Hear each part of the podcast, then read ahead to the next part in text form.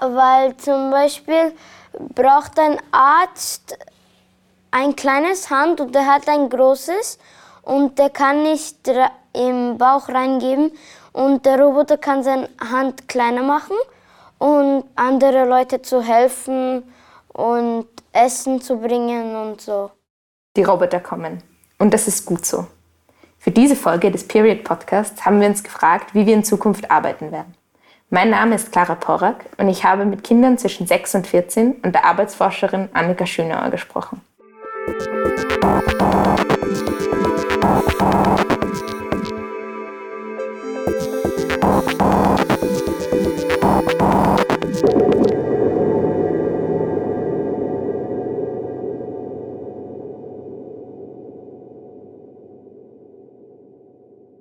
Ich bin Luisa. Und ich bin die Lotte. Ich bin elf. Und ich bin acht gestern geworden. Also ich heiße Ella und ich bin 13 Jahre alt. Äh, ich bin Riyad und, und ähm, neun Jahre alt. Ich bin Adam und bin acht Jahre alt. Ich heiße Jan. Und wie alt bist du? 14. Voll schön, dass ihr alle da seid. Ähm, wir werden heute darüber sprechen, wie ihr euch euer Leben vorstellt, wenn ihr erwachsen seid in der Zukunft. Und ich dachte mir, cool ist es am Anfang zu wissen, was ihr jetzt gerne macht. Wollt ihr da ein bisschen erzählen? Magst du vielleicht beginnen, Adam? Ja. Nein. Nein. Magst du beginnen, Ria? Traust du dich? Was du jetzt gerade gern machst? Ich mag eigentlich schon so ähm, etwas bauen und werken. Ah, okay. Und du, Ella, was magst du? Ähm, ich tanze gerne und mache Sport. Und ich mache einfach nur, ich spiele einfach nur Fußball. Ich gehe gerne in der Schule. Meistens habe ich lustige Geschichten. Am meisten mag ich das. Mama ist so viel, was mir vorliest. Meistens rechne ich ein bisschen, schreibe Geschichten auf. Annika Schönauer hat mir einen Überblick darüber gegeben, wie sich unsere Arbeitswelt und unsere Gesellschaft verändern wird. Sie hat erklärt, wo digitale Technologie schon im Einsatz ist und was es bräuchte, damit sie zu einer humaneren Arbeitswelt beiträgt. Diesen Prozess, der die Arbeit für die Menschen angenehmer macht, nennt sie Humanisierung. Die Technologie ist ja, oder die Technologie wäre ein äh, Weg, die Humanisierung der Arbeit voranzutreiben. Da muss aber schon sehr früh angesetzt werden. Das heißt, schon bei der Technologieentwicklung wäre ein Punkt, wo man sich anschauen muss, welches Ziel verfolgt die Technologie eigentlich? Ist es eine, in, bei der es ausschließlich darum geht, Arbeitskraft zu ersetzen? Oder ist es eine, bei der es darum geht, Arbeitskräfte zu unterstützen und die Arbeitsbedingungen humaner zu gestalten? Also den Technikeinsatz für eine Humanisierung der Arbeit zu nutzen, kann an ganz verschiedenen Punkten passieren. Eben schon zu Beginn bei der Entwicklung der Technologie und dann auch beim Einsatz in den Unternehmen. Das heißt, wofür verwende ich diese Technologie, mit welchem Ziel? Nicht immer hat die Digitalisierung aber Vorteile für die Beschäftigten. Das haben wir am Beispiel der Pflege besprochen. In Bezug auf die Digitalisierung sieht man bei Pflegekräften, dass die auch alle mittlerweile ausgestattet sind über diese digitalen Handhelds, oft auch äh, über Smartphone-Apps, wo ihre Dienste strukturiert sind, wo sie ihre Mitteilungen kriegen, das heißt, wo genau abrufbar ist, wie lange man bei einer Klientin, einem Klienten bleiben kann, äh, wann man sich wieder auf den Weg machen muss. Also diese digitale Steuerung ist auch in diesen ganz personenbezogenen Dienstleistungen angekommen und wird auch sehr kritisch gesehen von den, von den Beschäftigten. Das heißt, wenn über dieses digitale Gerät dann Anweisungen kommen aus der Zentrale, man soll jetzt jene Patientin statt jenen Patienten machen, äh, es ist ein Dienst ausgefallen, ob man diesen und jenen übernehmen kann. Also Dinge, die früher übers Telefon funktioniert haben, man ist angerufen worden von einer Koordinatorin zum Beispiel, funktionieren jetzt über die App mit Ja, Nein, kann ich, kann ich nicht. Also sehr anonym, ähm, was für die Beschäftigten äh, wirklich eine Reduktion der Qualität einfach ist. In dem Beruf hat man wenig Kontakt mit anderen Beschäftigten. Das heißt, diese wenigen Kontakte mit der Zentrale fallen weg. Früher wurde uns geschildert in Interviews, hat die Person, die Dienste einteilt, genau gewusst über meine Lebensumstände, genau gewusst, ob sie mich überhaupt fragen kann, und unter welchen Bedingungen ich einspringen kann oder länger arbeiten kann und so weiter. Das fällt jetzt alles weg, wenn das rein elektronisch passiert. Ich habe außerdem mit sechs Kindern zwischen 6 und 14 Jahren darüber gesprochen, welche Vorstellungen sie von der Zukunft haben und wie sie gerne arbeiten wollen. Die beiden Freunde, Adam und Riyad, haben mir erzählt, dass sie gern gemeinsam Roboter bauen möchten. Ich will ein IT-Ingenieur sein, weil dann kann ich Roboter bauen. Ich will ein Ingenieur sein, der ähm, Häuser baut. Und du möchtest Roboter bauen? Mhm. Kannst du erklären, warum? Was dich da interessiert? Ja, weil zum Beispiel braucht ein Arzt ein kleines Hand und der hat ein großes und der kann nicht im Bauch reingeben und der Roboter kann seine Hand kleiner machen und andere Leute zu helfen und Essen zu bringen und so. Und ihr seid ja auch Freunde, Adam und Ria. Ähm, und du möchtest Häuser bauen und du möchtest Roboter bauen. Ihr habt aber vorher erzählt, ihr würdet auch gerne Roboterhäuser bauen. Könnt ihr erklären, was das ist? Also so ähm, Häuser, die schauen ähm, ähnlich wie, wie Roboters. Was ja. können Roboterhäuser? Ähm, alles. Kleiner, größer. Treppen, keine Treppen. Und alles unsichtbar zu machen. Alles unsichtbar machen können mhm. die auch. Wow, das klingt ja cool. Und in der Küche muss man da noch selber kochen oder kann das das? Ein Roboter. Man, man, sagt einfach, was man zum Essen will und dann der Roboter kocht alleine. Das ist sehr praktisch. Man kann auch alleine kochen, nicht einfach den Roboter sagen. Ich würde einen Tag, dass ich koche oder einen Tag, dass der Roboter kocht. Wir haben schon ein bisschen über Roboter geredet. Mich würde aber noch interessieren, wie ihr euch vorstellt, dass die Welt anders ausschaut. Zum Beispiel, wenn es viele Roboterhäuser gibt. Glaubt ihr, es gibt viele Roboterhäuser? Glaubt ihr, es gibt ähm, noch andere Dinge, die anders ausschauen wie jetzt? Ja, ähm, also leichter zu arbeiten. Und alle, alles ist automatisch. Alles ist automatisch. Also der Roboter verwandelt sich als ein Mensch und der geht zum Arbeit und dann kommt er nach, wieder nach Hause und lernt, lernt den Mensch, wenn er krank ist. Adam und Riyad finden, Roboter sind super und werden den Menschen helfen. Das steht im Widerspruch dazu, wie wir oft über Digitalisierung und Automatisierung sprechen.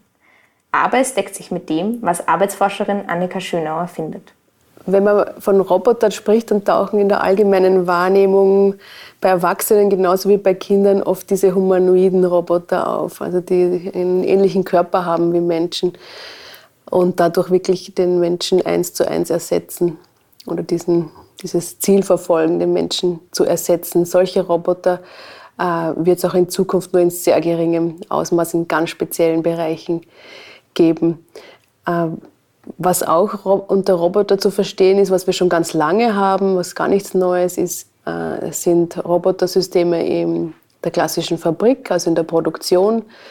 Roboterarme Maschinen, die relativ autonom agieren äh, und Arbeitsschritte von Menschen übernehmen. Was in dem Bereich neu ist, sind Roboter oder eher Maschinen, kann man es, kann man es auch einfach nennen, die mit, mit Sensoren arbeiten. Das heißt, das sind jetzt Dinge, die auch äh, die Sinne des Menschen imitieren können, das Sehen, das Hören und das Fühlen. Das ist ein neuer Schritt in der Robotertechnologie im Vergleich zum klassischen Roboterarm, der ein Ding von A nach B hebt. Also da sind wir äh, schon ein bisschen weiter in der Entwicklung. Das ist relativ bekannt, äh, die Bilder von Fabriken. Diese Roboter oder Computer, kann man sie auch nennen, gibt es aber im Büroalltag genauso. Wenn man das Beispiel von den Versicherungen nochmal hernimmt, da wird ganz automatisch werden zum Beispiel Versicherungsfälle, die hereinkommen, von einer künstlichen Intelligenz vorsortiert. Das heißt, diese Intelligenz, dieses Programm eigentlich, liest einen Text und sortiert dann nach Stichworten. Geht es jetzt um einen Brand, geht es um einen Wasserschaden, und sortiert auch, welchen Schwierigkeitsgrad dieser Fall vermutlich haben wird. Also diese Programme, die einfach im Hintergrund laufen, die sind jetzt im Einsatz und die werden sicher noch viel stärker im Einsatz sein. Das heißt, die, die jetzt äh, neun, zehnjährigen, die werden in ihrem Berufsleben ununterbrochen mit sogenannten Robotern zu tun haben. Die werden aber in den allermeisten Fällen nicht anders ausschauen als ihr Computer, als der Computer ihrer Eltern heute. Also der Einsatz vieler neuer Technologien birgt große Gefahren. Das darf, über das darf man auf keinen Fall hinwegschauen. Also es sind Fragen der Überwachung, der Kontrolle, der Arbeitsintensivierung oder auch der Entgrenzung. Also Technologien, mobile Technologien machen es zunehmend schwer, Privatleben und Arbeit zu trennen. Hinzu kommen dann noch ganz große ökologische Fragen. Also Technologieentwicklung ist sehr ressourcenaufwendig und auch der Betrieb dieser Technologien sehr ressourcenintensiv. Das sind negative Aspekte. Gleichzeitig haben die Technologien schon die Chance, unsere Arbeit zu verbessern. Das heißt, viele repetitive Arbeiten äh, können von künstlicher Intelligenz oder von anderen Automatisierungsformen übernommen werden. Das heißt, unsere Arbeit hätte die Chance, spannender äh, zu werden, gesünder zu werden, lernförderlicher zu werden, all diese Dinge. Gleichzeitig droht eben dann die Gefahr der Intensivierung. Also die Spielräume, die die Technologie schafft, werden oft nicht in dem Sinne genützt, dass man von einer Humanisierung der Arbeit sprechen kann. Wir sehen zum Beispiel, dass eher repetitive, sogenannte langweilige Tätigkeiten wegfallen. Diese sind aber oft auch eine Form der Entspannung. Das heißt, wenn ich meinen ganzen Arbeitstag nur mehr mit wirklich anspruchsvollen Tätigkeiten verbringe und diese langweiligeren, normaleren Arbeiten wegfallen, dann kann es am Ende des Arbeitstages auch zu einer größeren Erschöpfung führen, als wenn ich zwischendurch einmal, äh, profan gesagt, ein paar Listen ausgefüllt hätte.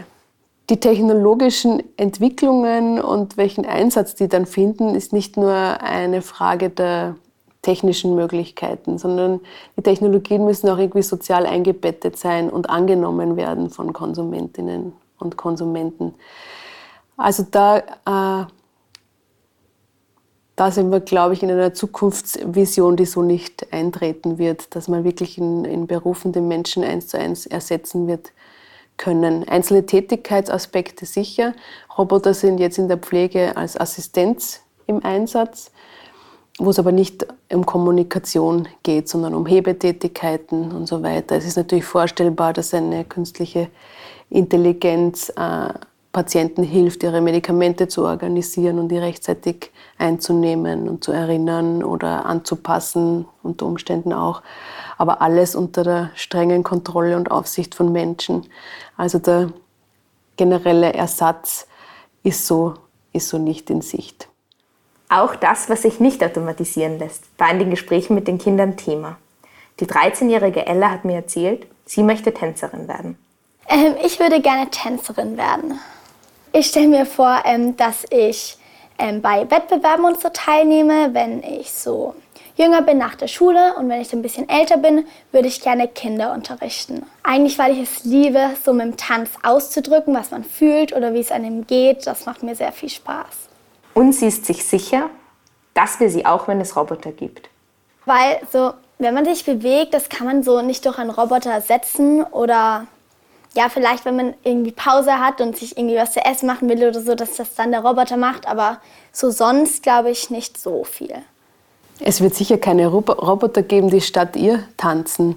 Aber es gibt jetzt elektronische Avatare, äh, die Videoproduktionen äh, ermöglichen, um ja, mit ganz anderem Aufwand als ein Studio äh, zu mieten mit einer ganzen Tanzkompanie.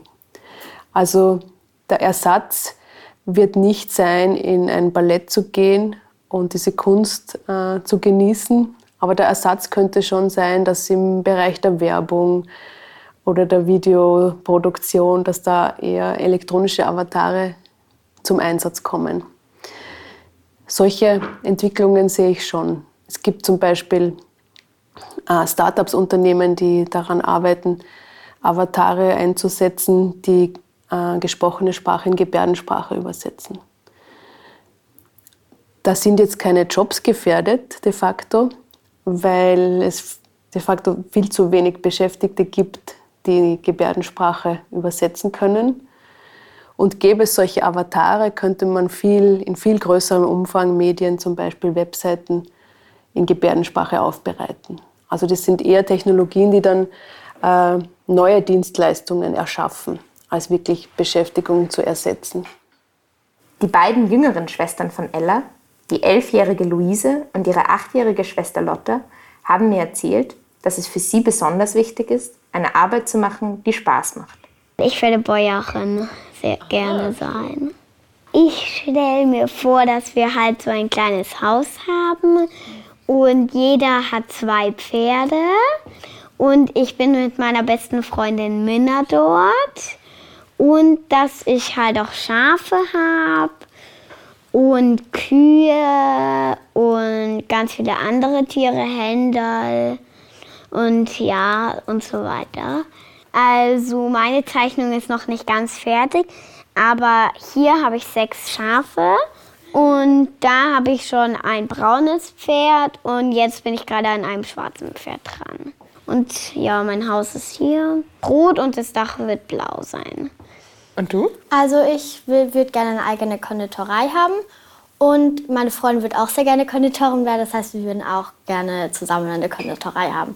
Und wir machen dann halt so Ho ähm, Hochzeitstorten und sowas. Ja. Der 14-jährige Johann hat mir erklärt, er möchte Filme machen und berühmt werden, weil er gerne Geschichten erzählt.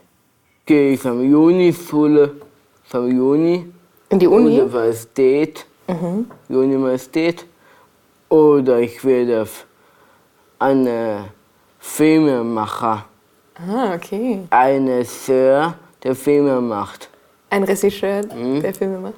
Und ich kann in der Büro arbeiten und in der Baustelle.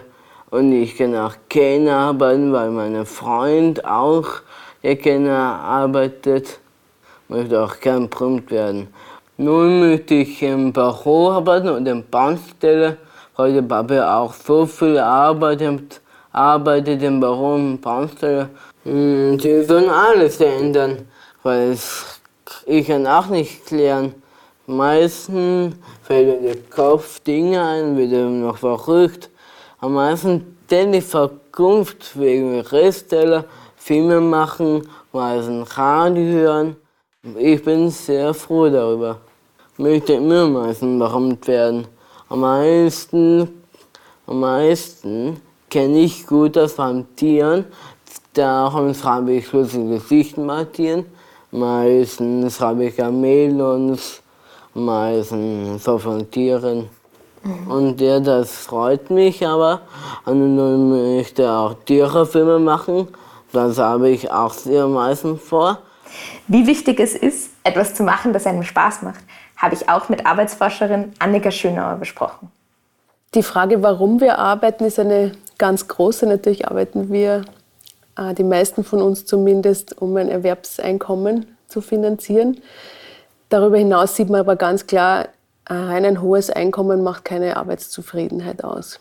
Also eine gute Arbeit zu haben, äh, liegt an vielen Dimensionen. Eine ganz wichtige davon ist, dass man in einem Team arbeitet, in dem man sich wohlfühlt. Also Kolleginnen, Vorgesetzte und so weiter zu haben, ähm, die einen anerkennen, die einen wertschätzen. Das ist eine Komponente, die sehr viel an anderen schlechten Arbeitsbedingungen aufwiegen kann. Überraschend viele sogar. Also den Arbeitsplatz zu wechseln, wenn plakativ gesagt gar nichts stimmt, aber das Team äh, ist nicht so einfach. Also wenn man sich wirklich wohlfühlt bei der Arbeit, äh, kann vieles andere äh, überwunden werden quasi. Eine ganz wichtige Komponente der Arbeit ist diese Selbstwirksamkeit. Also zu sehen, dass ich mich einbringen kann mit meiner Person, mit meiner Kompetenz, Kompetenz äh, und dadurch wirksam werde bei was auch immer ich auch tue. Und das ist völlig unabhängig davon, welche Art von Tätigkeit. Man geht, ähm, als, man geht auf den ersten Blick oft davon aus, dass je höher qualifiziert und je anspruchsvoller die Tätigkeit, je stärker diese Selbstwirksamkeit. Aber das kann man so in der äh, Praxis gar nicht sagen. Also wenn man äh, mit Personen ohne Lehrabschluss spricht, die einen angelernten Beruf haben, haben diese, diese Erfahrung genauso wie hochqualifiziertes Management. Also zu sehen, dass ich was mit meiner Arbeit bewirke, ob das eine handwerkliche Arbeit ist oder eine geistige Arbeit, das ist ganz entscheidend, dass man nicht das Gefühl hat, äh, man macht das umsonst.